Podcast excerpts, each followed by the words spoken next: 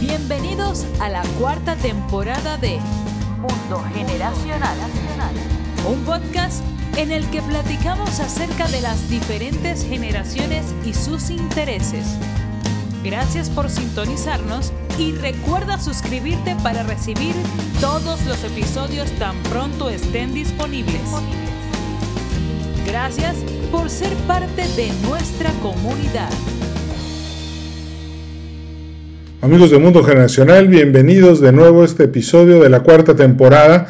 Como siempre, arrancamos agradeciéndole a nuestros patrocinadores todo el apoyo que nos dan para hacer posible este episodio. Gracias a Fundación Vallevip, que se encarga de atender a las personas víctimas de la violencia en el noroeste de México. Gracias a Grupo Terza, si estás pensando en un coche nuevo, un Peugeot, un Jack, un Renault, acércate a ellos, www.grupoterza.com.mx y vas a tener una super experiencia siendo clientes de ellos. Su servicio es magnífico. También gracias a Ticketopolis, si estás pensando aumentar tu marketing mix y empezar a hacer eventos en línea, por favor localízalos en internet www.ticketopolis.com y empieza a aprovechar sus servicios ya que te van a ayudar grandemente a expandir tu mercado. Finalmente, gracias a Luis Quijano y a The Consulting Group por todo el apoyo que nos han estado dando en estos últimos años. Si estás pensando en hacer negocios en Mérida, acércate a ellos www.theyucatanconsultinggroup.com.mx. Bueno, pues hoy tenemos a una invitada de lujo. Ya, ya habíamos platicado de de hacer una entrevista, pero pues no se pudo dar en la tercera temporada por alguna extraña razón, pero ahora sí se puede. Les quiero presentar a mi gran amiga Paulina Mérigo. Ella es influencer, tiene una plática increíble, puedes platicar con ella ahora, sabe un chorro, le gusta mucho la cultura, le gusta mucho el arte, de verdad que este, al rato le voy a decir que nos dé sus redes sociales para que la sigan porque de verdad vale la pena y es tiempo muy bien invertido. Paulina, ¿cómo estás? Bienvenida al podcast Mundo Generacional. Me da muchísimo gusto que estés hoy aquí con nosotros. Edwin, muchísimas gracias por la invitación. Qué gusto estar con todos ustedes aquí en Mundo Generacional. Y bueno, muchas gracias por la introducción. Antes que nada, también quiero decirte que cuando hablas de influencer, yo quiero decir que de cierta manera todos, y creo que alguna vez lo platicamos, todos somos influyentes de una manera u otra en el entorno en el que estamos. Entonces, al estar nosotros influyendo, siempre tenemos algo importante que comunicar. En este caso yo soy internacionalista, aparte me dedico a las relaciones públicas y me gusta comunicar, influir en mi alrededor, en aquello que me interesa, en aquello que estamos viviendo actualmente. Y por eso hoy quiero compartir contigo un tema que me ha llamado la atención desde hace mucho tiempo, del que yo creo que todos hemos escuchado de una manera u otra, y sin embargo sigue siendo un poco eh, disperso o, nos puede confundir un poco. Y son los NFTs. ¿Tú sabes qué son los NFTs? Sí, fíjate que he tenido el chance de escuchar algo de eso. De hecho, antes del programa eh, tuvimos la oportunidad de platicar un poco, pero la verdad me interesa demasiado porque como buen generador de contenido también me gustaría ver que ese contenido estuviera respaldado, que tuviera valor, que generara, mm, pues gracias a todas estas herramientas, este, pues más beneficios para, tanto para los escuchas como para mí. Y creo que por eso eh, la información que nos vas a dar hoy es increíble. Pero venga, empecemos. ¿Qué es un NFT? Para todos aquellos que están en el nivel más básico de todos? Bueno, para poder entender un NFT, primero tenemos que entender que estamos cambiando, que este mundo está expandiéndose y estamos entrando en un boom de la innovación, en el que es imposible lo, lo que no existe y el futuro es realmente ilimitado. Y estamos hablando de este mundo llamado el metaverso. El metaverso es este mundo alterno al mundo real, es este mundo digital en el que ya estamos inmersos. Queremos o no queremos. Hay haters al respecto, hay amantes al respecto y sin embargo es algo que es un hecho. Existe el mundo metaverso y lo estamos viendo que está surgiendo y ya a lo mejor varios de nosotros, de nuestra generación, no lo vamos a entender como muchos lo entenderían que son generaciones mucho más jóvenes. Y tú lo sabrás mejor que yo. Ahorita podemos ver cómo eh, las grandes compañías y estas eh, compañías innovadoras de tecnología introducen este mundo metaverso a los niños, a los adolescentes a través de una manera muy sutil, muy orgánica, y es a través de los videojuegos. ¿Qué mejor manera que a través de los videojuegos? Esta, esta forma de comunicación con estas nuevas generaciones y a través de, de distintas plataformas y juegos que lo hace ver muy natural. Y en este mundo vives, te desenvuelves, trabajas, eh, compras, vendes, eh, te desarrollas, trabajas, conoces, te enamoras. Este es el mundo metaverso del que estamos hablando. Obviamente este mundo metaverso, pues estamos de acuerdo y tú compartirás conmigo, puede ser un poco confuso y a veces nos puede llamar la atención y un poco, em, nos puede a lo mejor limitar, pero es un hecho que existe. Y por eso quiero hablar de este mundo y de los NFTs. Bueno, eh, como tú sabes, eh, para hablar también de los NFTs es importante hablar de las criptomonedas. Ok. Ok, muchas veces hemos escuchado sobre todos estos activos digitales, hablamos de las criptomonedas, de los NFTs, y en los NFTs no existirían si no hubieran existido las criptomonedas. Okay. En el 2009 eh, hubo un, un, un reportaje que causó de cierta manera, fue el, el parteaguas de todo esto que está surgiendo y fue a través que se llamaba peer-to-peer, que era una manera de descentralizar la banca financiera. Y a través de aquí es donde, donde nace el Bitcoin, la moneda digital, ¿ok? Después de la moneda digital de Bitcoin, crecen otras monedas. ¿Por qué? Porque obviamente tenía varios errores, varias cosas que mejorar y estas nuevas monedas empiezan a, a desarrollarse mejorando el primer Bitcoin. Luego ven que el Bitcoin es una manera de comprar bienes, pero pueden ser físicos y nos funciona muy bien. Ahorita, por ejemplo, el año pasado, PayPal ya está haciendo en sus, en sus ventas, para cerrar ventas, ya puedes pagar con criptomonedas. Hoy puedes ir a comprar un departamento con criptomonedas. Hoy ya puedes comprar bienes con criptomonedas. Y eso ya lo estamos viendo, ya está en gente, ya está día con día. Pero cuando hablamos de los NFTs, el NFT como sus, sigla, sus siglas como tal significan Token no fungible. ¿Y qué significa eso? Token no fungible. Mm. Pensemos que es algo que no se puede eliminar, no se puede modificar. Es digital, efectivamente. Se puede vender, se puede intercambiar, se puede regalar, pero no lo puedes cambiar por nada similar. Solo lo puedes donar, regalar, comprar, pero no lo puedes cambiar, por ejemplo, por un Bitcoin. Puedes comprar un NFT con criptomoneda, que ahorita les voy a explicar cuál es la criptomoneda con la que podrías comprarlo, sin embargo no lo puedes intercambiar por otra. Y es un poco confuso porque dirías, a ver, ¿por qué quisiera? ¿A qué nos referimos con NFTs? NFTs son todos estos activos digitales que no son tangibles, que no podemos tocar, que no tenemos físicamente, pero son todo.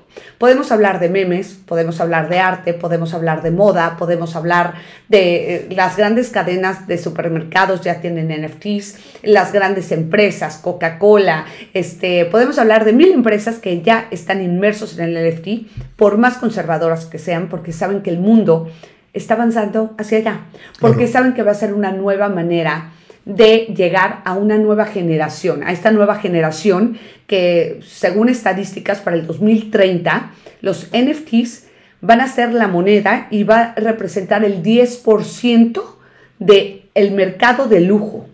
Wow. Esto es un, un punto súper importante. Entonces estamos hablando que el NFT no es algo que podemos dejar a un lado, es algo que está vigente, que yo le llamaría de lujo porque es tan exclusivo, no quiere decir que no sea accesible para todo el mundo, es accesible para todo el mundo, sin embargo, no todo el mundo tiene acceso a él. ¿Por qué? Porque no todo el mundo sabe cómo llegar a él, porque no todo el mundo tiene la información o no todo el mundo está interesado en qué es un NFT. Ahora, para desglosarlo o, hacerlo entender más fácil, ¿cómo hablarías de un NFT? ¿Has jugado videojuegos? Toda la vida, los amo, me encantan. ¿Te encantan? ¿Cuál es tu favorito? Bueno, eh, ahorita estoy jugando uno que se llama Axis and Allies, que es de la Segunda Guerra Mundial. Ok, y en este juego seguramente tienes que comprar ciertos accesorios o compras armas o compras terrenos. Compras espacios para poder competir con otros jugadores. Ok, ¿y esos espacios terminan siendo tuyos? Mm, sí. terminan siendo míos. O sea, o sea, sí, yo los juego con mi nombre, con Edwin, o sea, mi jugador. Pero esos espacios también los puede comprar alguien más en un determinado momento. O sea. Sí, sí, porque si yo, yo, de hecho, sé de gente que vende sus cuentas. Sí. Intercambiable. Ok. Bueno, ¿por qué te pongo este ejemplo?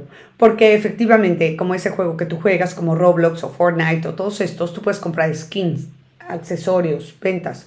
Y efectivamente, tú lo puedes comprar y lo puede comprar cualquiera. Pero no tienes una exclusividad ante esto. Tú no tienes una propiedad, no es tuyo, no es auténticamente tuyo. No puede, un NFT, ¿qué sería? Comprar, por ejemplo, un skin que utiliza este Fortnite y solo es tuyo, nadie va a tener uno igual. O sea, es único. Es único. Es auténtico y único y solo para ti. Ah, Puede ser personalizado, pero solo tú lo vas a tener. ¿Y qué es un NFT? Es una certificación de autenticidad. Nadie más lo va a tener más que tú. Es un activo único. ¿Ok? Oye, ¿y cómo sé el valor de un NFT? Bueno, el valor varía mucho, eso es algo muy importante y qué buena pregunta, porque esto va a depender mucho del entorno en que esté. Depende de qué tanto valor tú le des, como, es como, podríamos llamarlo como el arte. El arte depende cómo esté el mercado, cómo se mueve, sobre la difusión que se le haya dado, sobre en dónde haya estado expuesto, sobre quién lo haya manejado, sobre quién sea el dueño de ese NFT, ¿ok? Entonces, si Elon Musk hizo un NFT y tiene, obviamente a lo mejor le costó un determinado precio, pero a la hora que lo venda, por haber sido de, Elon Musk, va a valer mucho más. Entonces, el valor depende mucho de, el, como en todo lo demás, de los mercados, cómo se muevan y del valor que le pueda dar el ambiente en el que, en el que se mueva o el éxito del juego o eh, de la marca que esté teniendo. Ahora, ¿cómo podría ejemplificar un poquito más lo que es NFT? Es, como te dije anteriormente, es un certificado de autenticidad. Nadie más lo va a tener.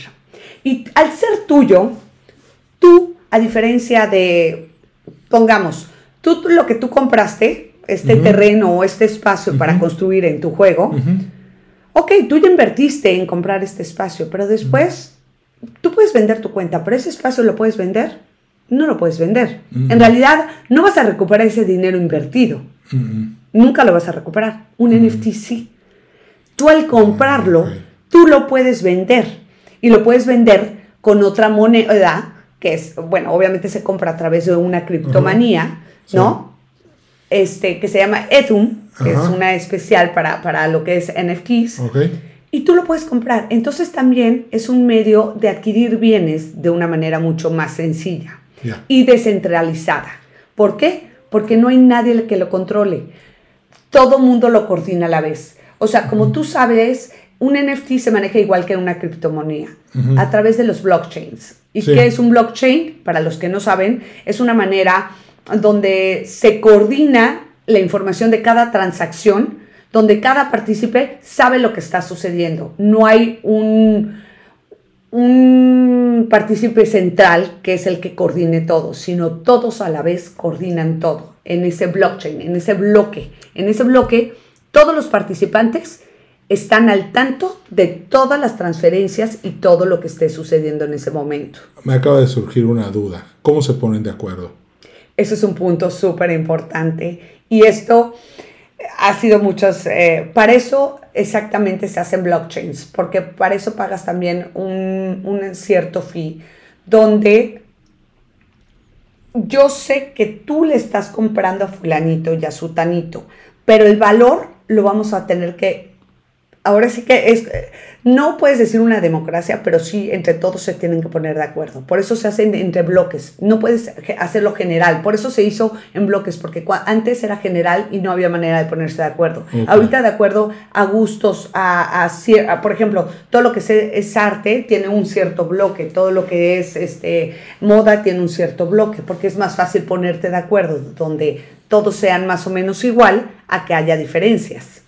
Ok, y ahorita tocaste un tema muy importante, que ya habíamos dicho que queríamos platicar, que es el arte.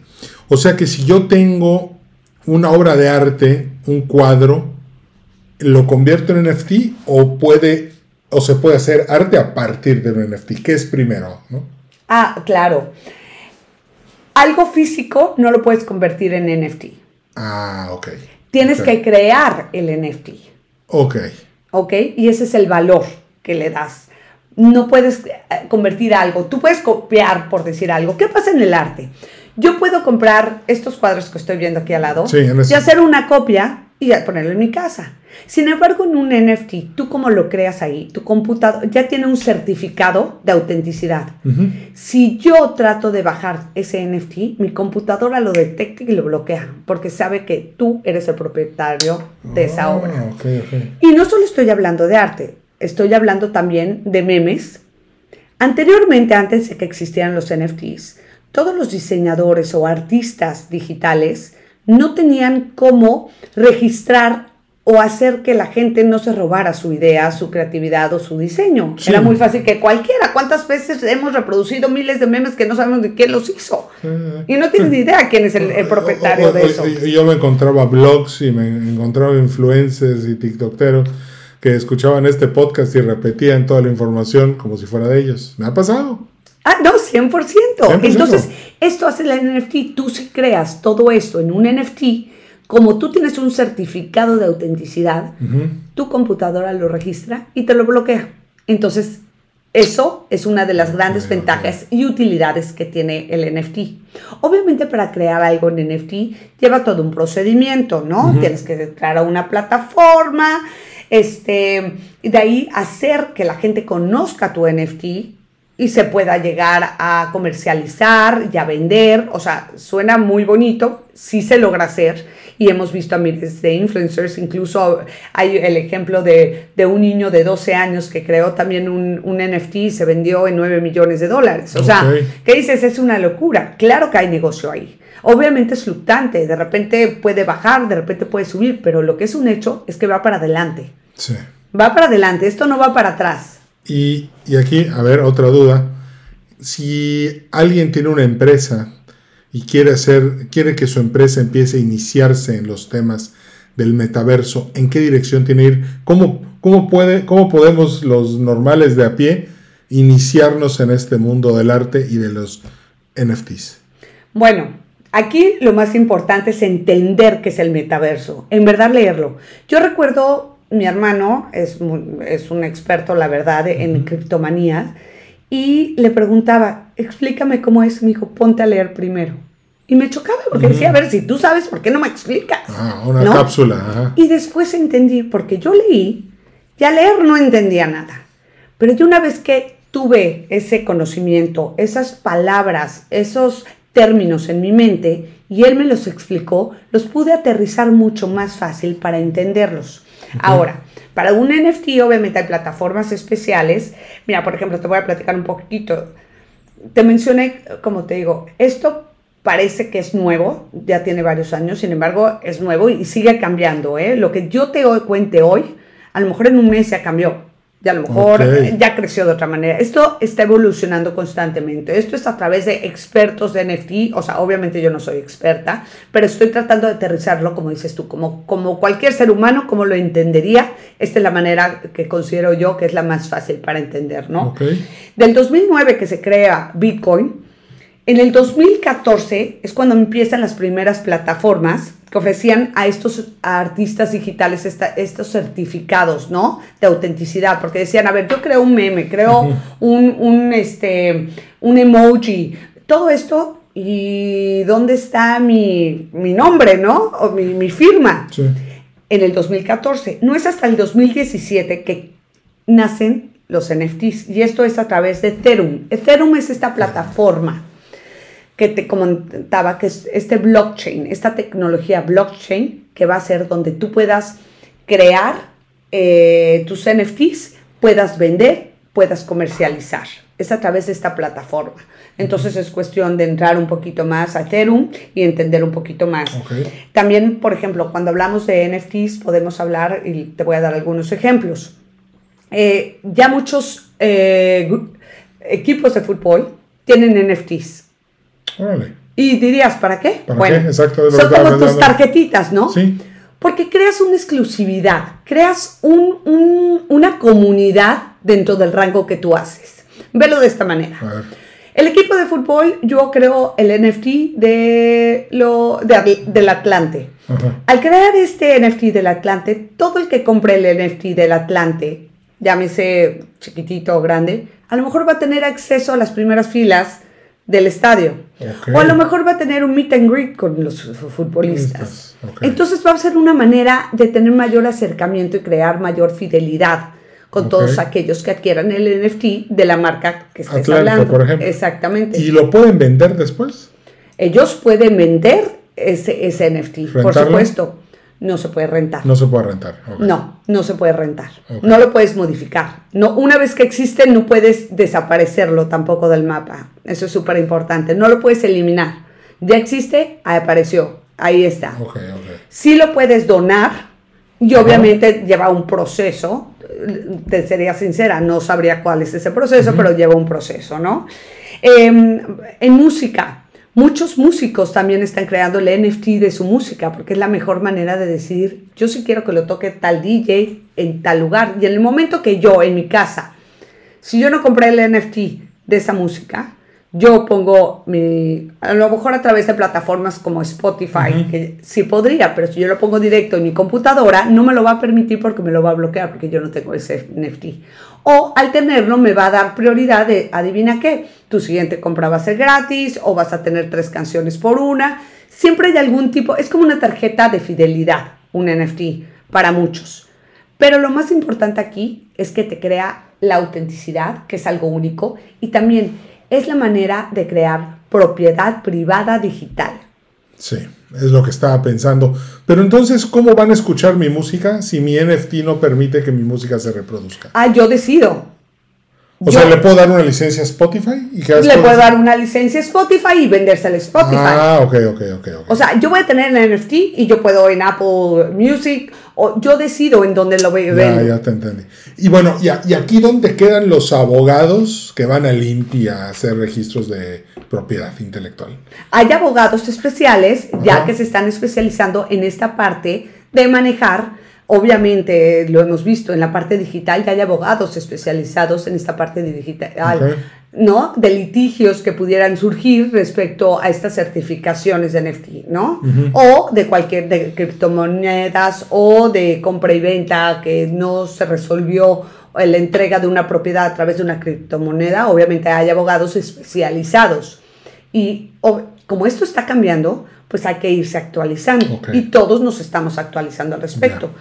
Algo, por ejemplo, la moda. La moda también se ha involucrado y dirías, ¿cómo la no moda? O sea, ¿para qué me serviría tener un NFT de unos zapatos divinos o una bolsa si nunca la voy a poder usar?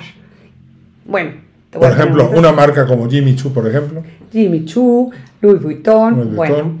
te voy a dar unos ejemplos, por ejemplo, de moda en NFT. Louis Vuitton sacó el año pasado un juego que se llama Louis the Game, ¿no? Esto Ajá. es dando un homenaje a Louis Vuitton en su momento. Y esto es a través de Vivian, que es el personaje o la protagonista de este juego, que va recorriendo un mundo de fantasías y recorre las ciudades donde está Louis Vuitton, ¿no? Donde está estos, esta presencia comercial. Londres, Beijing, Tokio, Nueva York, y va adquiriendo estos pequeños tokens que vas adquiriendo dentro del juego, que son como NFTs de Louis Vuitton, y a través de esos tokens, a la larga Louis Vuitton te va a llegar notificaciones y decir, adivina qué, estás invitado a este evento especial de Louis Vuitton, a esta cena especial de Louis Vuitton, vas a tener acceso a la nueva colección de Louis Vuitton y es en realidad para los fans, para los fieles a la marca. Una colaboración, por ejemplo, que a mí me llamó la, mucho la atención y me encantó, fue la que tuvo Adidas con la marca de lujo Prada, que por cierto es una de mis favoritas. Y te voy a decir por qué me encantó esta. Porque se asociaron para lanzar una colaboración de NFTs que presenta arte generado por sus clientes y usuarios. ¿Ok? Entonces la gente presenta sus ideas y sus arte, ¿no? Y los seleccionados, ¿qué va a hacer? Adidas va a crear y va a producir estas ideas en sus, en sus tenis, pero aquí lo más importante es que los artistas van a tener el derecho de todo lo que surja del NFT, incluso de las ganancias de estos, de estos tenis que fueron creados con su arte. Entonces, es una plataforma también para que estos artistas de NFTs puedan desarrollarse y puedan crear ingresos, porque volvemos a lo mismo. ¿Cómo difundes tu arte en una plataforma o en un mundo metaverso que es nuevo para ti, que qué tanta gente está involucrada. Necesitas estas grandes marcas que te apoyen para que puedas salir y la gente pueda conocer más de ti. Estos son algunos ejemplos de moda, pero también podemos conocer, eh, no sé, Gucci, Balenciaga, ¿Cuál ha sido su participación ¿no? En, este mundo metaverso? Bueno, ellos ya desde hace años en estas plataformas y videojuegos dijeron, nosotros no nos queremos quedar atrás y queremos ser parte de estos millennials y estar en la mente de los millennials. ¿Y qué hicieron? Empezaron a vestir a los personajes de los videojuegos. Pero tú comprabas esos trajes de Gucci y Balenciaga. Y sin embargo, adivina qué, no son tuyos físicamente, pero ya tienes tú la propiedad de ese traje especial. Que yo puedo volver a vender después. Que tú puedes volver a vender después y generas valor, porque tú lo puedes vender mucho más caro. Hace poco sacaron una colección de Valenciaga de unas bolsas que se terminaron vendiendo tres veces más su valor en, en NFTs en manera digital de lo que estaban a la venta en la tienda. Entonces ahí te das cuenta por qué, porque se vuelve algo exclusivo, alguien que nadie más va a tener. Y creas esta comunidad de, tú tienes un NFT, adivina qué, yo también tengo uno. Ah, ok. ¿No? ¿No te imaginas así? o sea, no, no cualquiera lo va a tener. Entonces vuelve esta parte exclusiva que no todo mundo tiene, que también es algo que termina siendo, de cierta manera, un lujo. Ya. Oye, Paulina, tengo una duda más. Sí, sí, sí, sí el valor que haya detrás del storytelling del arte. Y quién también lo esté promocionando, en qué medios se esté difundiendo, quién lo haya tenido, en dónde se ha estado expuesto o qué artista lo haya hecho. Mira, te voy a dar algunos ejemplos. Por ejemplo, este, ahorita hay una colección muy conocida que se llama The Board Ape Judge Club que es una colección que tú no darías, en realidad como valor artístico no tiene ninguno. Son varios changos que representan los distintos estados de ánimo o de humor del humano. Pero los changos, como realidad, obra de artística no tiene ninguno. Hay uno con los ojos cerrados, uno bostezando, uno con lentes, uno en, la playa. Y de una manera u otra, esto eh, pudiera ser increíble, pero se han vendido en grandes cantidades de dinero. Por ejemplo, el futbolista Neymar, que seguramente lo conocen todos. ¿En qué, eh, en qué, en qué, en, cuál juega Neymar? ¿En España? ¿En eh, Londres? No tengo ni idea, yo de fútbol no, sé mucho. Pero bueno, solo sé que Neymar, que es muy conocido futbolista, porque es así, compró una ilustración NFT de Board Ape Watch Club por 1.1 millones de dólares. ¿Ok? Él fue el primero que compró de esta colección, que te, como te menciono, como valor artístico no tiene ninguno. Y lo pueden googlear, es un mono en realidad. ¿Y por qué no Justin Bieber dice, a ver, ¿cómo? Tú compraste uno, yo también quiero tener uno. Es esta competencia, ¿no? que estamos hablando, esta competencia de exclusividad que está creando los NFTs. Y dice, yo quiero uno. Y entonces compra uno por el valor de 1.29 millones de dólares. Así de fácil. Y esto de aquí ha dado pie a que otros artistas, hoy en día ya no hay una sola de esas obras disponible. Wow. Entonces estamos hablando, imagínate el valor que está teniendo el arte en NFTs. Y es un cuadro que vas a ver en tu celular y en tu computadora. Solo tú, porque tú eres el, único dueño. Lo puedes mostrar, no lo puedes compartir, no lo puedo copiar, no puedo tener uno igual que tú. Solo es tuyo en tu computadora, en todos tus artículos tecnológicos. Otro ejemplo, por ejemplo, que te puedo, que, o bueno, no sé si tengas alguna pregunta al respecto. Mira, en realidad eh, estaba pensando, ¿puedo imprimirlo y colgarlo en mi pared o no?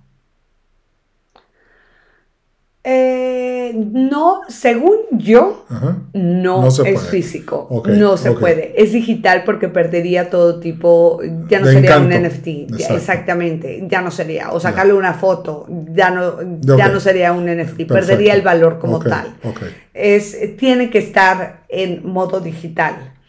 Otro, por ejemplo, eh, seguramente algunos de ustedes, si en algún momento han leído o han escuchado algo de NFT, hubo una obra muy famosa del artista Beeple, que son varias fotografías de NFTs. Son muchas chiquititas que se le llama The First, bueno, se le llama los primeros eh, 5.000 días.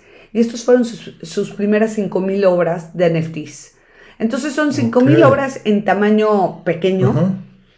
Y esto se subastó en una suma sumamente exorbitante en la, en la sala reconocida Casa de Subastas Christie's por 69 millones de dólares. Entonces, esta obra, te digo, se llama Every Days, la pueden, la pueden googlear y en valor arte estamos hablando que estos NFTs se están comparando con pinturas hechas por Picasso, con Roto, con Vogue, con Van Gogh, con Monet. 69 millones de dólares. O sea, estamos hablando que un, NFT de un artista relativamente desconocido. Y que está vivo. Está a la par de estos grandes artistas, ¿no? Que han pasado por la perpetuidad. Entonces, este es el valor del arte en NFT. Y aquí vamos a empezar a ver que muchas marcas, Coca-Cola, por ejemplo, ya está sacando también eh, su NFT, eh, está interesado en sacar. Eh, y te digo, cuando tú hablas de tener NFTs, puedes tener en tu cartera desde 70 dólares hasta 200 dólares. O sea, en realidad, y vas viendo digitalmente qué es lo que tú podrías comprar con eso. Hay una fotografía de Always de Coca-Cola, de Kate Woodman, que fue vendida en NFT por 20 mil dólares. O sea, que ella lo creó, porque tú lo puedes crear en tu computadora. Obviamente te cuesta, pero 20 mil dólares se ganó, tal cual. Porque sí, sí puedes ganar en, dólares, ¿no? Y, la pregunta es, ¿y cuánto le habrá costado a, esta fotógrafa eh, hacer producirlo? Este, producirlo Bueno, para eso, antes de eso, tienes que tener una cuenta de, cripto, de, criptomoneda, ¿no? Tienes que entrar a esta plataforma que te había comentado, que es Edum. Eh, de ahí obviamente te cuesta entrar a esta plataforma. Es más el procedimiento que en sí el costo monetario. Obviamente sí te cuesta porque por lo menos necesitas, te digo, eh, para abrir una cuenta en criptomoneda por lo menos necesitas 10 mil pesos más o menos para que puedas empezar a pasar de, un, de un blockchain a otro. O sea, sí necesitas como 10 mil pesos, pero calculemos que a la larga, ya una vez que lo tienes, ya manejas todo ahí. Es como aperturar tu cuenta y a partir de ahí ya puedes crear, comprar, transferir. Ok, ok.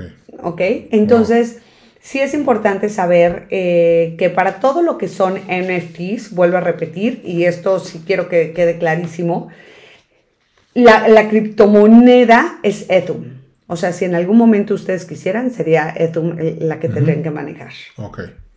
Oye, esto está muy interesante. De hecho, eh, Paulina, ¿cuál es tu correo electrónico por si alguien de aquí quiere mandarte un mail para consultarte algo de todos estos temas que nos acabas de compartir hoy.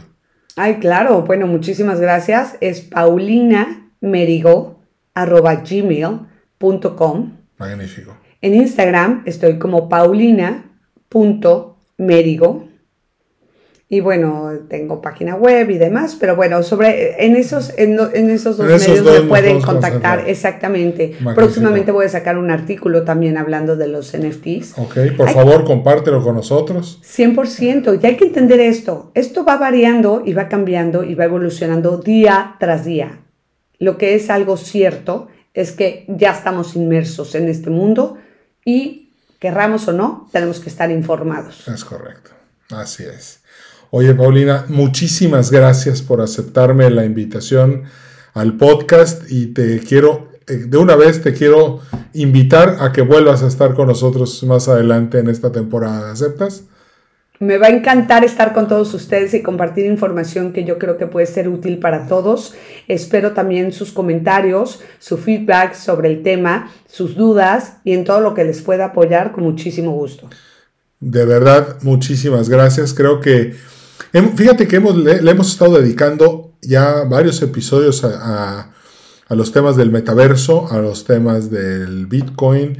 Ahorita que tú entras a hablarnos de NFTs, Eh, anteriormente hablamos de ciberseguridad. Creo que este tema está muy en el aire, es muy importante y qué bueno que haya gente al alcance de todos que lo conozca y que nos lo pueda explicar con peras y manzanas como tú nos los explicaste hoy ahorita. De verdad que estamos todos muy agradecidos eh, por, toda la información que nos diste y por toda esta preparación. Creo que este, nos dejas muchas dudas resueltas y al mismo tiempo creo que muchos van a tener nuevas dudas de hacia dónde deben de ir porque estos temas del metaverso de verdad que son encantadores y es todo un desafío y pues como estudioso de las generaciones yo sé que cada, vez, cada fin de un ciclo histórico la sacudida tecnológica puede llegar a ser tan fuerte que muchas empresas que parecían sólidas queden fuera y muchas empresas que parecían que no pintaban de ningún color, terminan convirtiéndose en las líderes de ese ciclo histórico. ¡Wow! Paulina, gracias, de verdad, muchas gracias. Y pues amigos, como siempre, nos despedimos agradeciéndole a nuestros fundadores, a nuestros fundadores, perdón, a nuestros patrocinadores, Fundación Valleviv, Ticketopolis, Grupo Terza, Luis Quijano y The Yucatán Consulting Group por todo el apoyo que nos dan para que este episodio sea posible. Muchas gracias, mi nombre es Edwin Carcaño Guerra y nos vemos en el siguiente episodio de este podcast. Hasta luego. Bye. Bye bye. Gracias por haber sido parte de este episodio de Mundo Generacional. A nombre de todo el equipo te deseamos prosperidad y éxito. Recuerda darnos un like en Facebook. Podcast Mundo Generacional. Nos vemos en el siguiente episodio.